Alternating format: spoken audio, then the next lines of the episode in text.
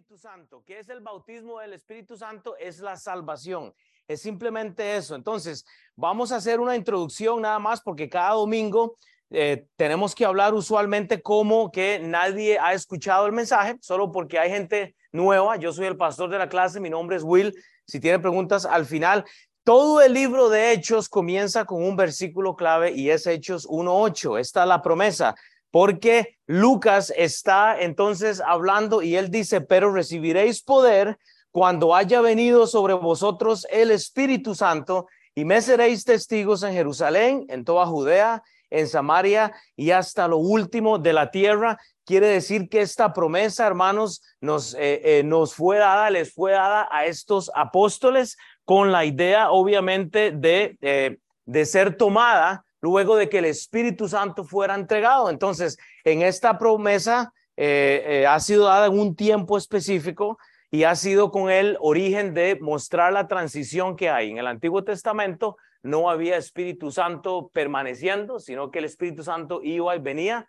Ahora la gente que ha sido salva recibe ese bautismo o el Espíritu Santo, que es lo que estamos hablando. Entonces, este, este pasaje de Hechos 1.8 muestra todo el resumen del libro de los Hechos. Entonces, solo con eso en mente, dice en Hechos 1.5, vamos a hacer la lectura porque hoy terminamos el capítulo 1 y la Biblia nos ayuda a entender, dice en Hechos 1, en el primer tratado, o oh Teófilo, aquí está escribiendo Lucas y él escribe a uno de sus discípulos, a uno de sus amados, dice, hablé acerca de todas las cosas que Jesús comenzó a hacer y a enseñar el punto de, Lucas es que él va a estar hablando de todo lo que Jesús dijo.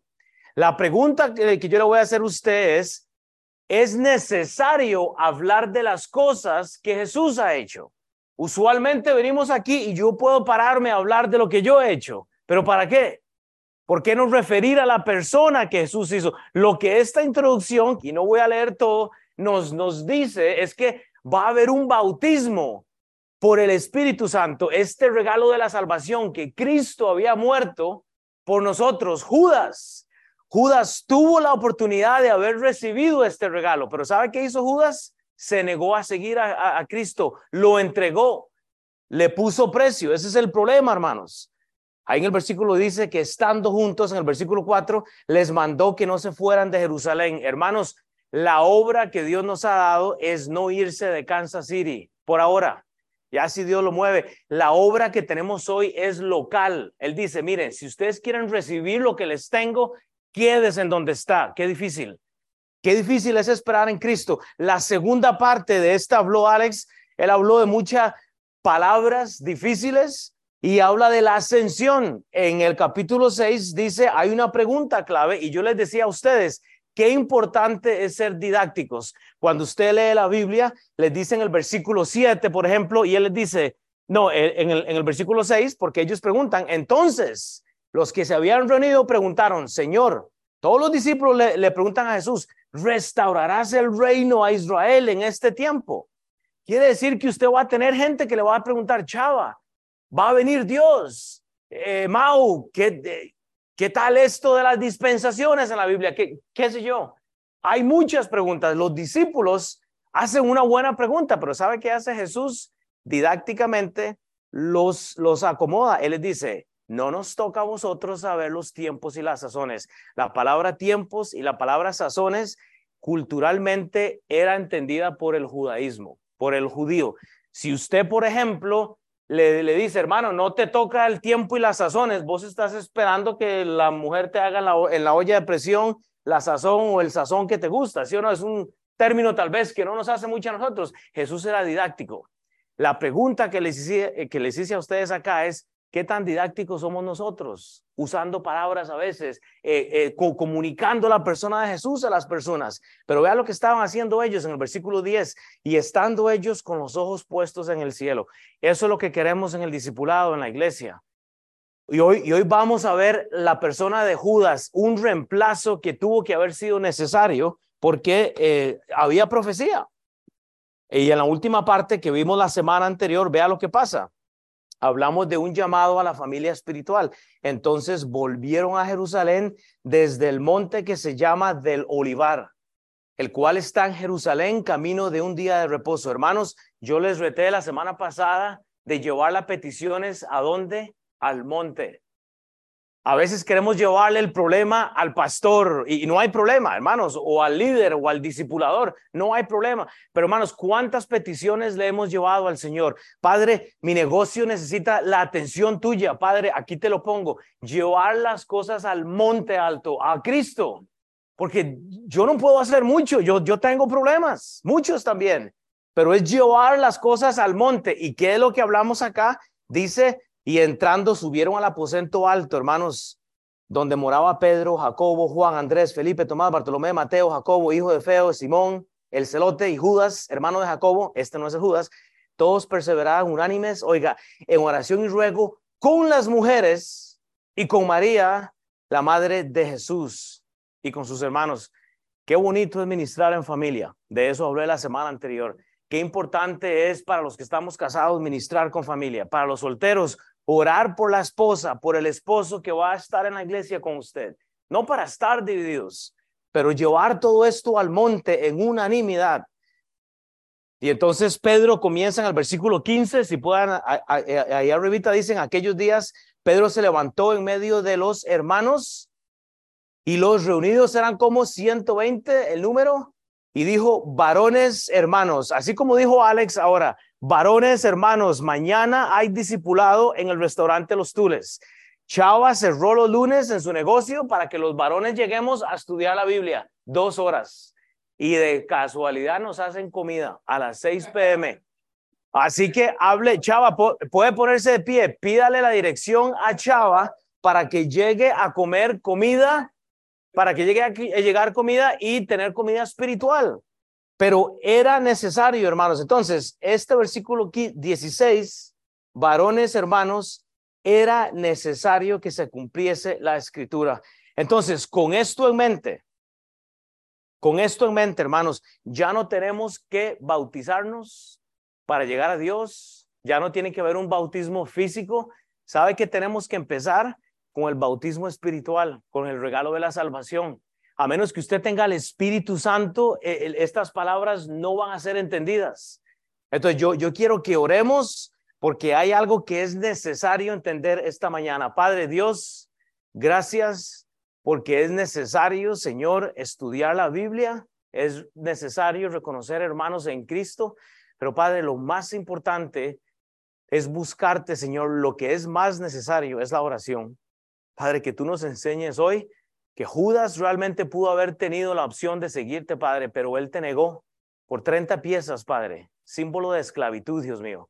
Ayúdanos a seguirte, no como Judas, Señor, sino como un Matías, como un reemplazo sagrado. En el nombre de Cristo Jesús, amén. Entonces, si usted toma notas, todo el pasaje, hoy solo vamos a ver este pasaje, pero lo que quiero que usted ponga ahí, si toma notas, es la palabra es necesario, porque ese es el tema de hoy. ¿Qué es necesario, brother, para ti hoy? ¿Qué es necesario? Venir a misa. ¿Qué, qué es necesario, vale? Ganarse la lotería, me dijo ahí entre los labios, ganarme la lotería. ¿Qué es necesario, Carlos? Exactamente, hay cosas que son necesarias para mí. ¿Verdad? O sea, hay cosas, pero vea lo que dice la Biblia en cuanto a esta palabra. No me digan, pero cada uno tiene algo. Es necesario, dice el versículo 21, pues que de estos hombres, oiga, Judas ha entregado a Jesús. Vea el síndrome judaico que, que le he dicho, el, el, síndrome judías de Judas. Es una palabra mía, eso no existe. Ahí está Alex haciéndome la cara, yo sé. Está bien que me está chequeando, está bien. El síndrome judías es, es mi palabra, es lo que siempre hay judías en, en los trabajos, un, un traidor, siempre hay judías en todas partes. Pero es necesario, pues, que estos hombres que han estado juntos con nosotros todo el tiempo que el Señor Jesús entraba y salía entre nosotros, comenzando desde el bautismo de Juan hasta el día que entre de vosotros fue recibido arriba, uno se ha hecho testigo con nosotros de su resurrección. Entonces, ¿qué quiere decir que ellos en estos dos versículos, 21 y 22, dicen, si alguien quiere ser discípulo y reemplazar a Judas, va a tener que haber sido testigo de Jesús. No puede ser cualquiera. Ese es el contexto doctrinal. Había que haber caminado con Jesús, dice el 23, y señalaron a dos, a José llamado Barsabás, que tenía por sobrenombre Justo, y a Matías. Y orando dijeron, tu Señor, que conoce los corazones de todos, muestra al cual de estos dos has, escogido. Oiga, todo lo que Dios quiere, no es lo que uno quiere, para que tome la parte de este ministerio y apostolado de que cayó Judas. Este es el Judas Iscariote, por transgresión para irse a su propio lugar y les echaron suertes y la suerte cayó sobre Matías y, fue contado con los once apóstoles. Hermanos, esto de las suertes era algo netamente del judaísmo cultural, no es como usted y yo que, que estamos eh, eh, los cristianos hipócritas, ¿verdad? Que, que dicen, eso de las rifas, eso es pecado. Eso, hermanos, e, eso es diferente. E, e, este tipo de, suerte, y no lo vamos a hablar esta mañana porque voy a tener otra oportunidad luego, no es lo que yo digo. Si usted quiere jugar sus, uh, sus raspaditas o cómo se le dicen, su, lotería está bien. Yo, yo, yo vacilaba porque eh, yo tenía un amigo cristiano, pero que compraba esas, pero siempre andaba como rascándose. Y entonces le decíamos, estás jugando las raspaditas, ¿verdad? O sea, eh, y así las raspaditas, a ver si se pegó el, el, premio mayor. Hermanos, cada quien puede hacer lo que quiera con su dinero y su tiempo. Eso, eso no es necesario. El punto acá que es necesario es que estudiemos la Biblia, porque el deseo es contrastar la Biblia comparar la escritura con la escritura. Vea lo que es necesario, pero lo que quiero que veamos es el punto de estudiar y aprender el contexto. Hay palabras que van a comunicar aparentes contradicciones y es por eso que quiero que usted vea lo que va a pasar con esta frase era necesario. Si usted va al versículo 16, Hechos 1:16, dice la palabra de Dios, varones hermanos, era necesario que se cumpliese la escritura en que el Espíritu Santo habló antes por boca de quién? De David. Pero oiga la aparente contradicción acerca de Judas. O sea, en Hechos, en este libro de Hechos, Lucas fonéticamente y líricamente está escribiendo. Lucas es el autor. Es necesario, dice, que pase lo que David había hecho. Y ese es el tema de hoy. ¿Qué es necesario, Tabata, para su vida hoy? que se cumpla la escritura o que yo haga lo que me da la gana. Marina, ¿qué es lo que tiene que ser necesario en su vida hoy? Eh, eh, ¿Darle eh, gozo a, un ser humano o darle gozo a Dios? Darle la, gloria a Dios. Pero si adelantamos, dice hoy, en el pasaje de hoy, versículo 21-22, es necesario pues que de estos hombres que han estado juntos con nosotros todo el tiempo que el Señor es Jesús entraba y salía, comenzando el del bautismo de Juan hasta el día de entre nosotros fue recibido arriba, uno se ha hecho testigo con nosotros de su resurrección. El punto, hermanos, es necesario que estudiemos la Biblia porque según Lucas, David había profetizado este evento. Lucas articula el nombre de David. Hasta ahí no hay problema, ¿verdad? Entonces, ¿en dónde lo hizo? Vea lo que dice Salmos. Lucas estaba teniendo un devocional con su familia en el libro de los Salmos. Él estaba hablando de esto. Dice Salmo 69, 20 al 30. El escarnio ha quebrantado mi corazón, dice el salmista, y estoy acongojado. Esperé quien se compadeciese de mí está describiendo al Mesías. Oiga, el Mesías es el que está ahí en la cruz. Dice, esperé que alguien tuviera compasión, porque ¿qué hizo Jesús? No quiero que esta copa venga a mí. Él dijo, ojalá que pase. Pero vea, esto hasta que me para el pelo que no tengo una cabeza, pero dice, esperé que se compadecieran de mí y no hubo y consoladores y ninguno ayer. Y ninguno ayer, hermanos. ¿Qué tipo de discípulo eres? ¿El judaico o el de, o el de Matías? Ahora vamos a hablar de esto. O el de José, el justo. Me pusieron además hiel por comida y en mi sed me dieron a beber vinagre. Sea su convite delante de ellos por lazo y lo que es para bien por tropiezo. Oiga Jesús descubriendo, sean oscurecidos sus, sus ojos para que no vean y haz temblar continuamente sus lomos. Derrama sobre ellos tu ira. Jesús está clamando al Padre y el furor de tu enojo los alcance. Pero oiga, este es el síndrome de Judas. Sea su palacio asolado. Eso fue lo que le pasó a Judas por la traición. fue asolado su morada. Él compró terreno por con 30 piezas. En sus tiendas no haya morador. El estudio bíblico que Lucas está hablando en Hechos lo hizo en el libro de los Salmos. Hermanos, ya habían escritos. Lucas tenía acceso a los pergaminos, a los, papiros, ya había escritura, ya había profetas hablando. ¿Sabe qué hizo Lucas? Y era un doctor, prestar atención. Porque me, dice, porque me persiguieron al que tú heriste y cuentan del dolor de los que tú llegaste. El estudio bíblico de Lucas fue en Salmos. No fue lo que Lucas quería decir, hermanos. Lucas habló lo que dice la Biblia. Qué pereza cuando uno le pide un consejo a alguien. Mira, hermana, tengo un problema matrimonial. Mira, yo te voy a decir, todos los hombres son iguales. Es que todos los, todos los varones son iguales, son machitos y derechos y es todo lo que ellos dicen. Hermano, no, no, no, no, un momento. ¿Qué dice la Biblia? Gracias, ¿verdad? Sí. Que defiendan a los varones ahí, ¿verdad? ¿Qué dice la Biblia, hermanos? Bueno, hay, hermanos, no podemos acostarnos hasta que no hayamos solucionado el problema. Hay, hay eh, el, eh, ir a Corintios cuando habla del amor. Podemos hablar de esto, hermanos. Salmo 69, 20, 30. Lucas se refería a Salmo 69, también dice, sean sus días pocos. ¿A quién? De Judas está hablando.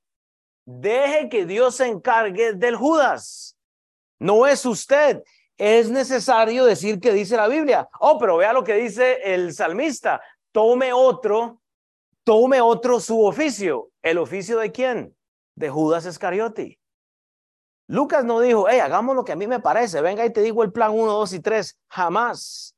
Es necesario que estudiemos la Biblia porque según Mateo, está la aparente contradicción del por cual la gente dice que la Biblia es mentira, porque Mateo describe otra cosa. Según Mateo, Jeremías había profetizado este evento y la gente dice, es que la Biblia se contradice. No, es que la gente no estudia la Biblia. Yo no bajé este mensaje de Google. No, yo me senté y abrí la Biblia y Dios me llevó por las palabras, por, su palabra. Usted puede hacer lo mismo. Eh, usted puede hacer lo mismo. Mateo 27, 3, 10. Vea el devocional que tiene Mateo. Mateo tiene mente de contador, de, dinero. Así, él, él es hombre de negocios. Lucas es doctor. Lucas dice que Judas se arcó y se despapalló la cabeza se la reventó, dice que todas sus tripas salieron. Eso es lo que describe este Lucas, porque era doctor. Mateo describe el hecho. Se ahorcó. Él se ahorcó, pero si usted estudia eso, no hay tiempo hoy. Cuando se ahorca, falla en la horca y ¿sabe qué hace? Su, eh, su cuerpo cae y, derrama todas sus entrañas, para decirlo así. Entonces Judas, versículo 3, el que le había entregado a Jesús, viendo que era condenado, devolvió arrepentido las 30 piezas de plata a los principales sacerdotes y los ancianos. ¿Por qué 30 piezas? El judaísmo sugería que eran 30 piezas el valor de un esclavo. Hay un montón para estudiar en la numerología bíblica. Yo no soy numerólogo, pero ahí dice 30. Usted puede estudiar eso en su Biblia trazar el número 30. Interesante. 30 piezas diciendo en el versículo 4, yo, yo he pecado, entregado sangre inocente. Esto está diciendo Judas, mas ellos dijeron, ¿qué nos importa a nosotros? Allá tú, ya entregaste a Jesús. Ya entregaste a Jesús, hermanos. Yo siempre lo he dicho, cuando tenemos un problema, llámenos cuando esté a punto de, jalar el gatillo. Así me decía Greg Kedrowski, el pastor mío antes. Pero si ya le da el gatillo, ya no puedo hacer nada. Y vea lo que le dicen a Judas. ¿Ya para qué, papá? Ya te di las 30 piezas. Ahora pague con lo que usted, con la consecuencia suya. Allá tú le dicen, versículo 5, y arrojando las piezas de plata al templo, salió y se fue y se ahorcó. Se ahorcó, ahí lo dejan. Lucas describe que sus entrañas salen. Los principales sacerdotes, tomando las piezas de plata, dijeron, no es lícito echarlas en el tesoro de las ofrendas porque es precio de sangre. Oiga, la gente sabe que la ofrenda maldita no podía ser puesta en la ofrenda. No robe para darle a Dios, hermanos. Dele a Dios de lo que Dios le dio a usted. los principales sacerdotes dicen en versículo 7, y después de consultar compraron con ellas el campo del alfarero. Eso va en referencia a Salmo que acabamos de leer. Compran con las 30 platas para sepultar de los extranjeros, por lo cual aquel campo se llama hasta el día de hoy campo de sangre. Eso fue lo que dijo Lucas. Pero vea lo que dice, así se cumplió lo dicho por el profeta Jeremías. O sea que Lucas dice a quién? A David. Mateo dice que fue Jeremías. ¿Contradicción bíblica? No. Ellos estaban teniendo un tiempo a solas con Dios en diferente parte de los pergaminos. La pregunta es para usted, Jonathan, ¿cuánto estudió la Biblia esta semana? ¿Pudo sentarse, brother, un momento a leer un versículo? Tal vez Carlos Neiro estudió en, en Mateo y yo estuve en Apocalipsis. ¿En dónde estuvimos? Porque la Biblia me dice que no hay una contradicción aparente. Lo que la Biblia dice es que tanto Lucas como Mateo estaban estudiando el mismo pasaje en diferente referencia cruzada. No es tan difícil, hermanos. ¿Qué es lo que vamos a hacer con la Biblia? Es necesario que estudiemos la Biblia porque Zacarías había escrito este evento. Cuando Mateo habla de Jeremías, a este pasaje que sigue es el que eh, Mateo está refiriéndose a Zacarías 11. En Zacarías 11 dice la escritura, hermanos, y yo sé que es tedioso eh, eh, porque hay mucho versículo, pero sígame. Lo, que quiero es no justificar que la Biblia tiene errores. Dice Zacarías 11, 11, 13. Acá hay un traslapo porque Zacarías está escribiendo, pero el traslapo viene porque la persona de Jeremías está involucrado en esto. O sea que el libro de Zacarías trae personajes a la, a la escritura. Dice, y fue desechado en ese día. ¿Quién? Jesús. Y así conocieron los pobres del rebaño que miraban a mí que era palabra de Jehová, y les dije, si os parece bien, dadme de mi salario, y si no, dejadlo, y pesaron por mi salario 30 piezas de plata. Y usted puede seguir leyendo, hermanos, esto está hablando, la visión de Zacarías. Ay, si yo, y yo lo hubiera escrito, si usted está tomando notas, puede poner Éxodo. Si usted va al libro de, de Éxodo y al libro de Oseas, en Oseas es Oseas capítulo 3. Si usted puede, si quiere, estudiar esto de, de, las piezas de, de, plata y Éxodo 21, 32. Éxodo 21, 32 y Oseas 3 hablan del precio por un esclavo, 30 piezas, y hay una, una, un, un, un asunto económico ahí que usted puede estudiar, pero Judas traicionó al Señor por cuenta propia. Usted va a tener que tomar la decisión como yo, o sea, nosotros vamos a tener que tomar la decisión qué precio le vamos a poner al ministerio. Si usted le pone el precio de las 30 platas, usted va a entregar a Jesús. Si usted le pone número al ministerio, yo solo le doy a Dios este, este monto. Usted le puso el, el pago de, de un esclavo. Pero cuando usted le diga a Dios, Dios, todo es tuyo, tómeme todo, usted no le puso precio a Jesús. No le ponga precio a Jesús. Es que solo puedo hacer esto porque tengo esto. Es que, es que no puedo ir a la iglesia este día, pero este, hermano, no le ponga precio. Dígale a Dios, Dios mío, tómeme. Yo no creo en la ofrenda y no creo en los diezmos porque es la cosa más hipócrita que hay en la iglesia. Porque ¿sabe qué es lo que hacemos con el diezmo? Dios nos da 100 dólares y agarramos 10 dólares. Dios, esto es suyo y los 90 son míos. Es la peor basura que yo he visto. Cuando usted le dice a Dios, Dios, el 10% es lo suyo. No, ¿sabe qué es lo que creo yo? Es lo que dice la Biblia. Y por eso esta iglesia no pedimos ofrendas, porque la Biblia dice que Dios ama al dador alegre. Aquí no pedimos plata porque no la ocupamos, Dios la tiene toda. Y si lo que Dios propuso en su corazón para hoy es que usted dé un dólar, pues gloria a Dios. Y, si es un millón de dólares, así como Chava dice que no, no sé, que nos va a invitar. E, ahí lo vi dándole a, la raspadita yo. A la de menos pegó el, el, el, el, el Powerball, ¿verdad? Le dicen. No, ese no se raspa, ese, es Yo, yo nunca he comprado uno. Ay, pastor, pero ¿qué significa lo que está diciendo, hermano? Es que el tiempo, los talentos, Hermanos, el tiempo, el talento y, nuestros tesoros son importantes. Déselos a Dios todos. No le ponga 30, no le ponga al varón, hermanos. Todo este pasaje de hechos está ocurriendo en el contexto de Jerusalén. No vamos a poder empezar obras en Vietnam si no estamos haciendo el trabajo en Kansas City. Todo este capítulo 1, del capítulo 1 hasta el 7, está en Jerusalén. Hermano, usted está hoy no en Jerusalén, está en Kansas City. Empecemos a invitar gente de Kansas City. Pero yo ya he escuchado gente que dice, pastor, yo me quiero ir a otro país. Y yo, pues, ¿qué está haciendo aquí? Si ya lo trajo Dios aquí, pues entonces ¿a dónde voy? Pastor, es que yo ya me estoy preparando para, para ser misionero. Pero ¿cuántos ha traído la iglesia? ¿Me, ¿Me entiendes? O sea, no vamos a ir a poder hacer nada ya, Jim Mel. Estoy hablando mentira. Yo, yo le dije a Jim, Jim tiene que venir a, él tiene un mensaje de, en cuanto a misiones. Mel era eh, misionero, yo siempre lo menciono. Pero hermano, las misiones es algo difícil. Pero yo hoy me siento bendecido porque si no hubiera sido por un misionero, mi familia no llega a Cristo. Y yo no quiero quemarme como Judas en el infierno. O sea, comenzar la obra de Dios donde estamos, locales. Ahora para movernos y terminar este mensaje. Hechos 21, 22. Es necesario la instrucción. Usted le puede tomar una foto, puede bajar esto si le interesa. Es necesario la instrucción, hermanos, con el uso de la Biblia. Dice la Biblia, es necesario. Hermanos, fue necesario, fue necesario que Lucas hablara de David, del contexto. Es necesario el uso de la Biblia. Lucas estaba usando la Biblia. Mateo mencionó a Jeremías en el libro de Zacarías, referencia cruzada.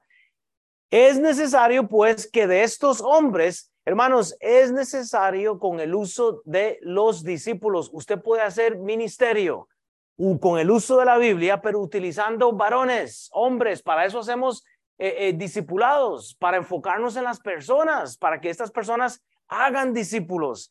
Es necesario la instrucción con el uso de los discípulos. Es por eso que usted va a ver el otro domingo a otra persona predicando porque yo no soy el centro de esta clase. ¿Sabe quién es el centro de esta clase? Usted. Yo no. Yo siempre traigo a alguien que esté predicando porque no, no puedo ser yo. Caleb está eh, preparando algo de, de Filipenses y yo quiero escucharle. Está nervioso, me dice Filip. Ay, pastor, es que yo no sé, es que me cuesta. Y yo le digo, a mí, ¿qué me importa? A mí me invitan a predicar en eh, a mí me invitan a predicar en inglés y no oigo nada y sale horrible, o sea, cuesta demasiado. Por lo menos ríanse, exactamente.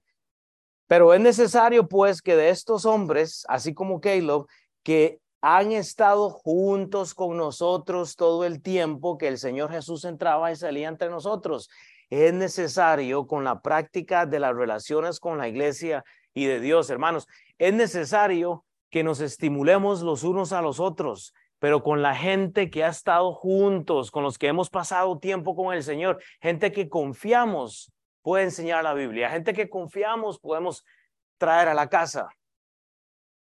Esta semana, eh, eh, literalmente, alguien me amenazó, y lo voy a decir así, eh, le prohibimos la entrada a la iglesia porque les dije, hermanos, la fornicación no es correcto, te voy a ir a buscar, Así, y yo le dije, pues ya sabe dónde estoy, yo no voy a irme a ningún lado, no me va a dar miedo, es que usted es un mal pastor. Y yo, yo tenía esa sospecha. Es que usted es un mal pastor, así me dijo. Y yo dije, ves, yo sabía que era cierto, usted te lo dijo, hombre. Obvio que soy un mal pastor, por supuesto. Por eso estamos entrenando líderes, porque yo ya casi voy saliendo y va a venir otro y yo me voy a sentar. Eh, y yo soy el anciano, ya tengo 45, ya, ya voy para allá, pero, pero hermanos, es necesario con la práctica y las relaciones con Dios y la iglesia. Es necesario, hermanos, la ordenación porque habla de testigos. Había que atestiguar que esta persona iba a reemplazar a Judas. Tenía que haber un reemplazo, hermanos, y el punto que yo digo siempre, nosotros no somos necesarios en lo que hacemos. Vamos a tener que reemplazarnos. La Biblia está llena de instrucción. Es necesario el uso de la Biblia de hombres.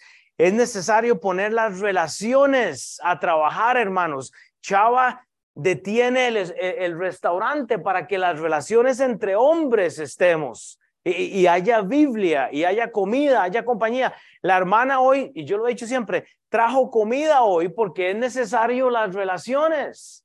Si, si a lo que venimos aquí es a escuchar a alguien pegar gritos como yo, ¿cuál es la idea? No, hermano, es conocernos, e, es traer más gente a la iglesia. Pedro tenía conocimiento bíblico, lo entendía. Pedro sabía que tenía que haber un reemplazo Pedro entendía cuando él se levanta y dice, varones, es necesario. Cuando Pedro dice esto, él entendía la Biblia. Judas se fue, pero hay que reemplazarlo, porque era algo profético, era algo necesario. Los manuscritos lo, lo, llevaron a esta conclusión. Eh, eh, Pedro tenía un estudio bíblico también. La pregunta, hermanos, nosotros tenemos que estar seguros de los que se llaman cristianos.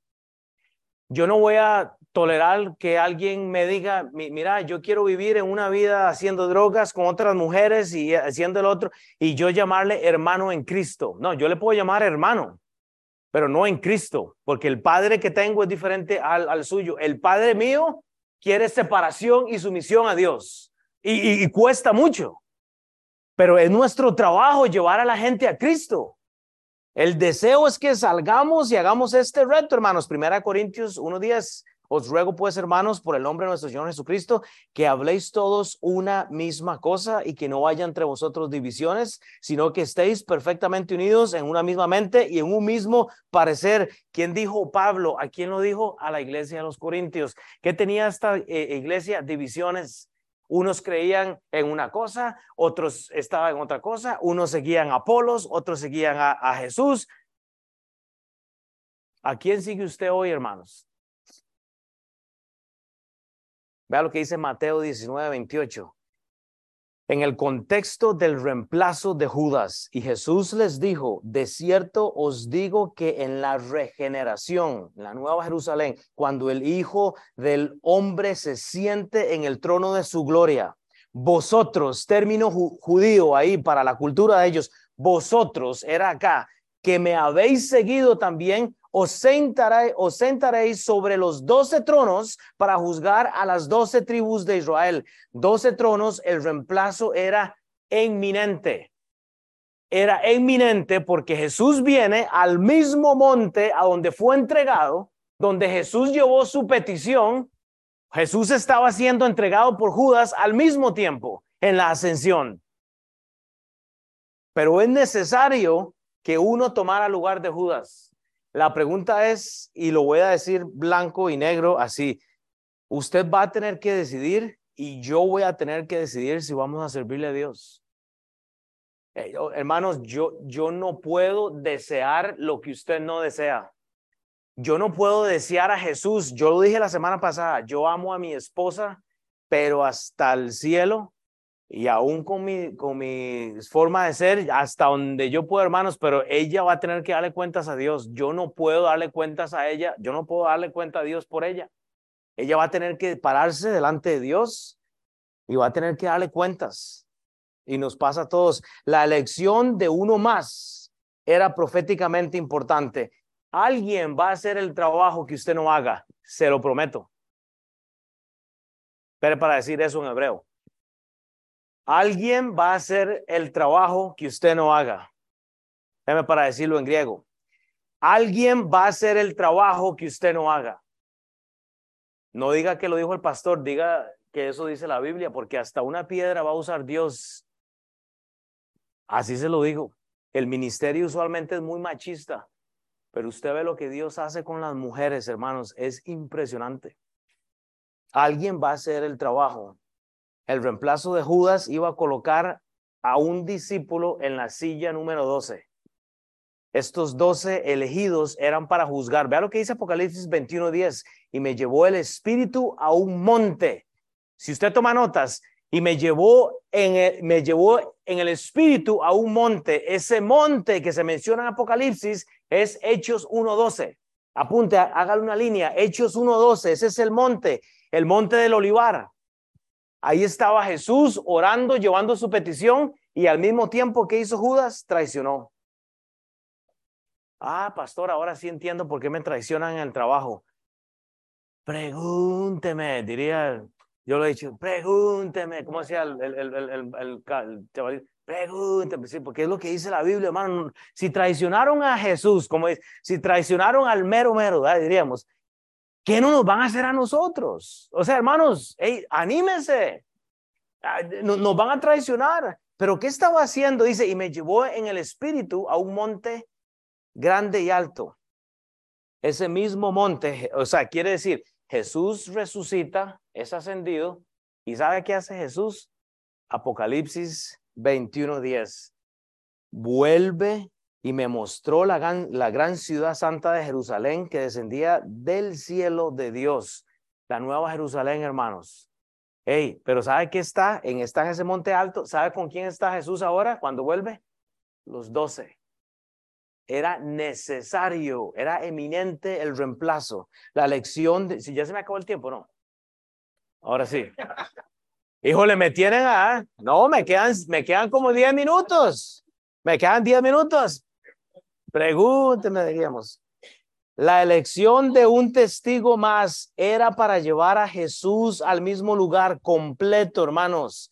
El olivar era importante, hermanos, que donde empezó la traición tenía que terminarse, hermanos. Era el plan completo de Dios, pero faltaba uno, Matías. Y, y ahora lo vamos a ver juzgar sentado en el trono sobre las naciones. Ese era el plan. Culturalmente o en el judaísmo se ocupan 12 sillas y, usted puede estudiar todo esto del número 12. Pues la gente dice, ¿por qué 12 discípulos? Porque hay que estudiar la cultura bíblica históricamente. Había algo precioso en este número 12. ¿Cuántas tribus de Israel hay? 12. Todos, todos hemos escuchado eso por lo menos media vez. Entonces yo creo que no es tan difícil un remanente queda para que se sienten con el Señor a juzgar a las naciones, hermanos. Qué importante. Culturalmente estos doce son llamados a proclamar el arrepentimiento a una cultura judía que estaba judaizando. ¿Sabe qué es lo que hacemos hoy en las iglesias de hoy, chava? A ver, yo, yo sé que usted sabe. ¿Qué es lo que hacemos hoy? Somos un montón de qué? Y religiosos. Somos religiosos. Voy a la iglesia el domingo porque me toca ir. Y ahí va la esposa aquí, o ahí va el esposo aquí, de la cruda, como decimos. Eh, no, es eso, hermano, lo que buscamos. Es una relación con Dios, hermanos. Yo el domingo, vea, desde el martes, miércoles, ya las niñas están pensando que se van a poner el domingo. Por alguna razón será, tal vez le gustan a ya, ya vas para allá, vos tenés dos.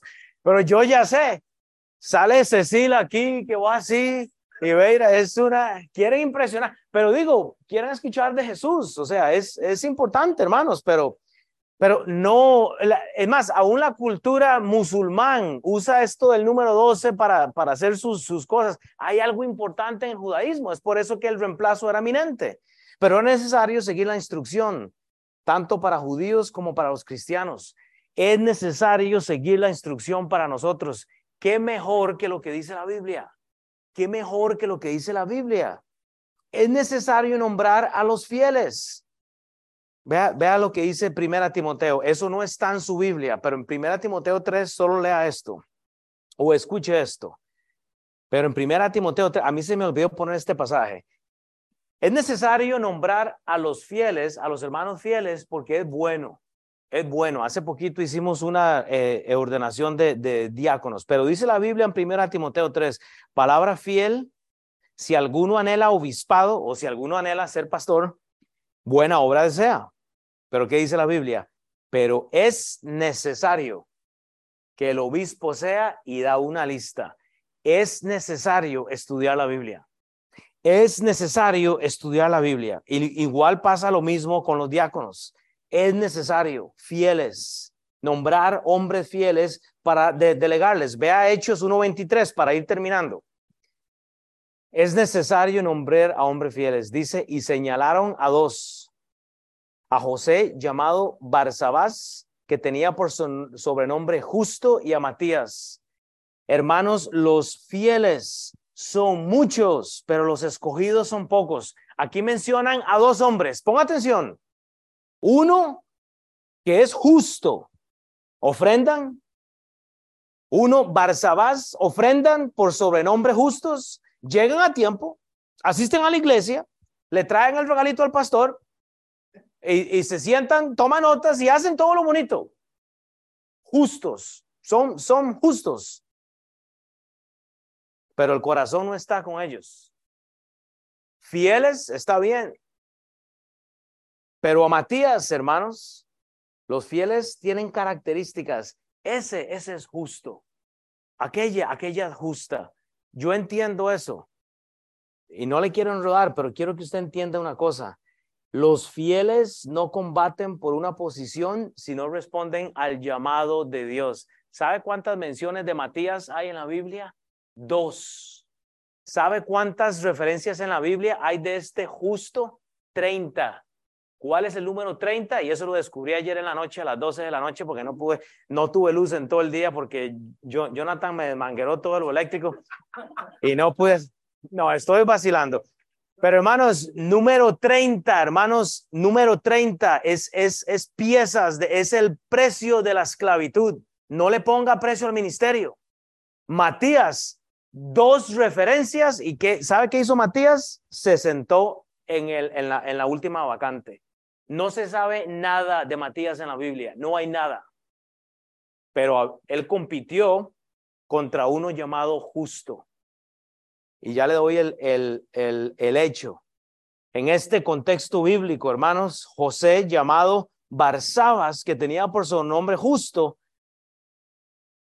simplemente quería tal vez ser nominado a esa silla. Hey, yo soy justo justo. Yo, yo, yo podría hacer esta justicia de sentarme. José Barzabas fue escogido junto con Pablo y Silas para llevar un mensaje a Antioquía, la iglesia allá, a Jerusalén. Pero ¿sabe qué es lo que pasa? Pablo tiene un desacuerdo con este hombre. Después de ser mencionado 30 veces, no se sabe nada de este hombre. Este es el mismo, hay, una, hay, una, un, hay un cambio de nombre y no me voy a meter ahí porque si no, imagínese usted, pero vea lo que dice Hechos 15, 22. Vamos a hablar de esto más adelante.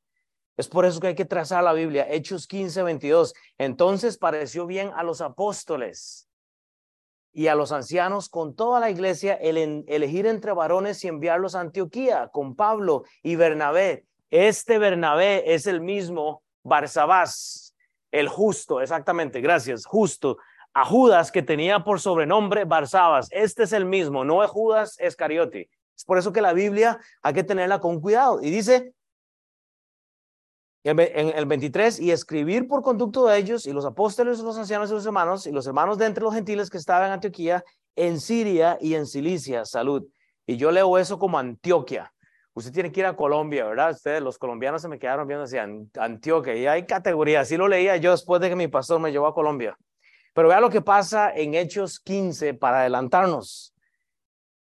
¿Sabe qué significaba justo y, o Barsabas? Barsabás. Hijo de consolación. El hijo de consolación tenía que consolar a Pablo, a su pastor.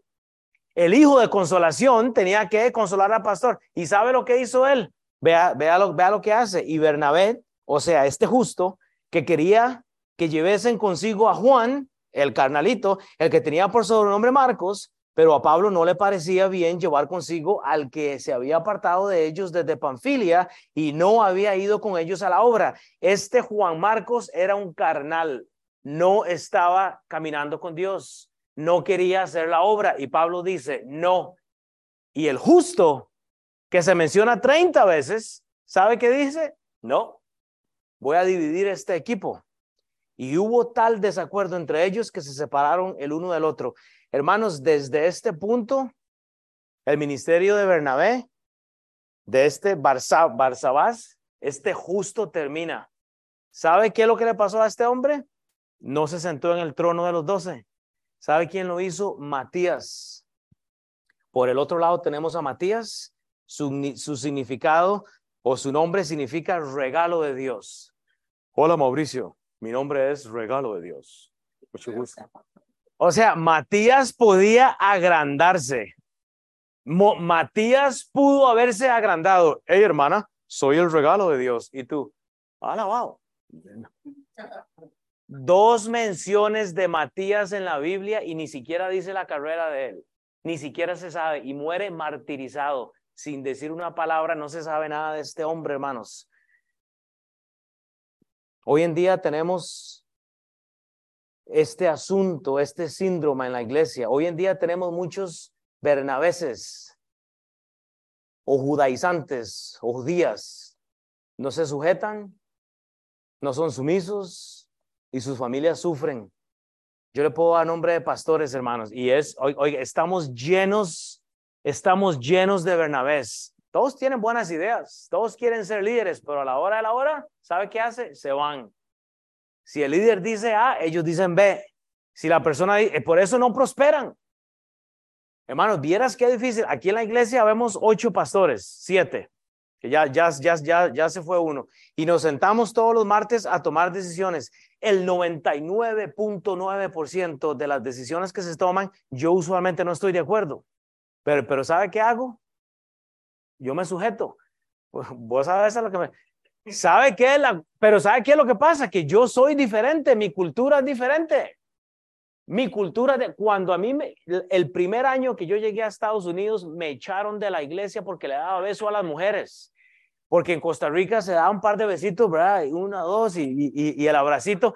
Y me acusaron de echarle el cuento, como dicen, a las esposas de los pastores y, y a las mujeres solteras. Y, nadie me dijo que culturalmente los gringos no daban abrazos. Y vos sabes quién es el pastor, right? You know what I'm talking about. Me, yo estaba soltero y quería casarme, tenía las hormonas que me bajaban y me, no, las, no, la, la sangre, estaba yo que, no, las hormonas, sí.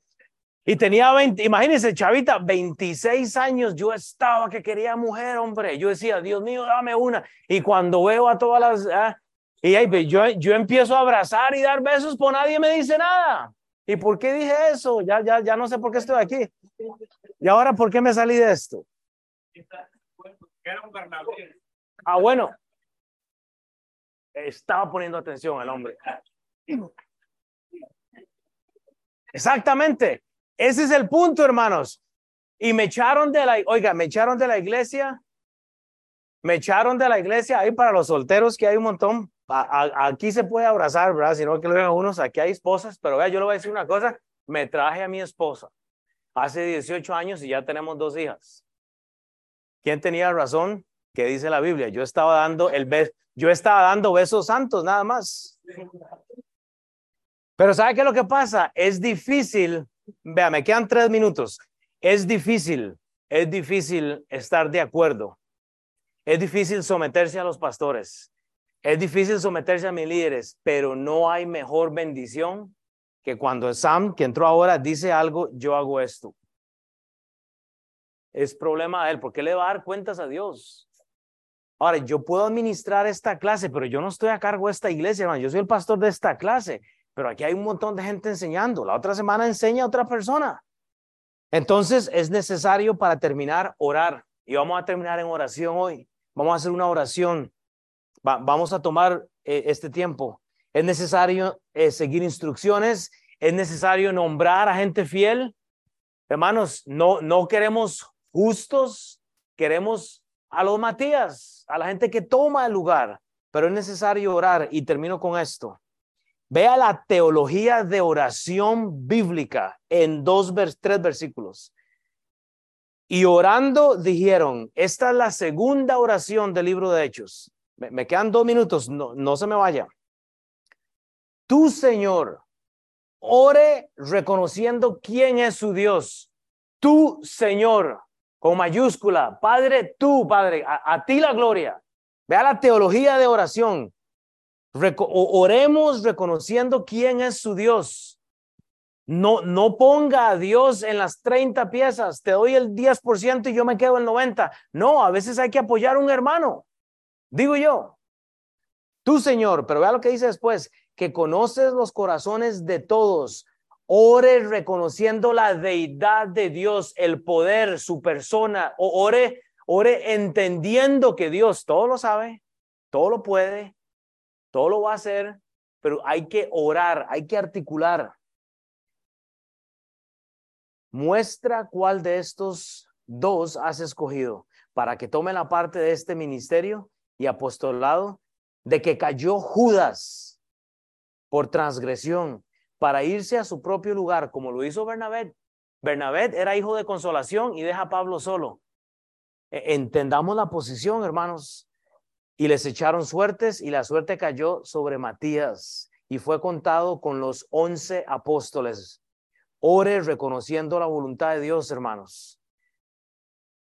Dice Proverbios 16, 32, 33, la suerte se echa en el regazo, mas de Jehová es la decisión de ella. Hermanos, usted puede andar todo el día raspando, raspando.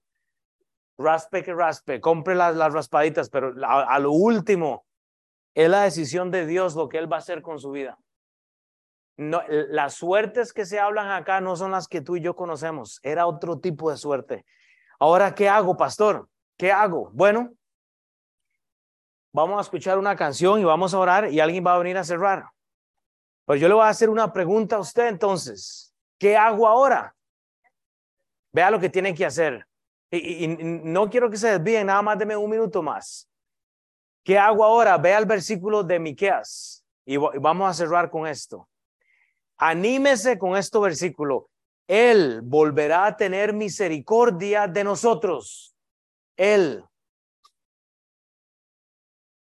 Pero dice la Biblia, sepultará nuestras iniquidades y echará en lo profundo del mar todos nuestros pecados. Yo quiero que usted incline su cabeza y decir, vamos a panderetear un poquito, vamos a orar. Yo, yo quiero que incline su, su, su, su rostro y que le dé una petición a Dios. Y, y, simplemente diga a Dios, yo no quiero ser Judas. Muéstreme lo que yo tengo que cambiar. Dios, Dios pone nuestras iniquidades. Dios ya olvidó el síndrome judíos. El síndrome judías ya Dios lo olvidó. Pero ¿sabe qué es lo que pasa? Que nosotros lo recordamos, hermanos. Entréguele su petición a Dios. Yo voy a dar un minuto nada más para que alguien cierre. Pídale a Dios que le ayude con su familia, en su trabajo, hermanos, pídale a Dios que le ayude con, con las relaciones.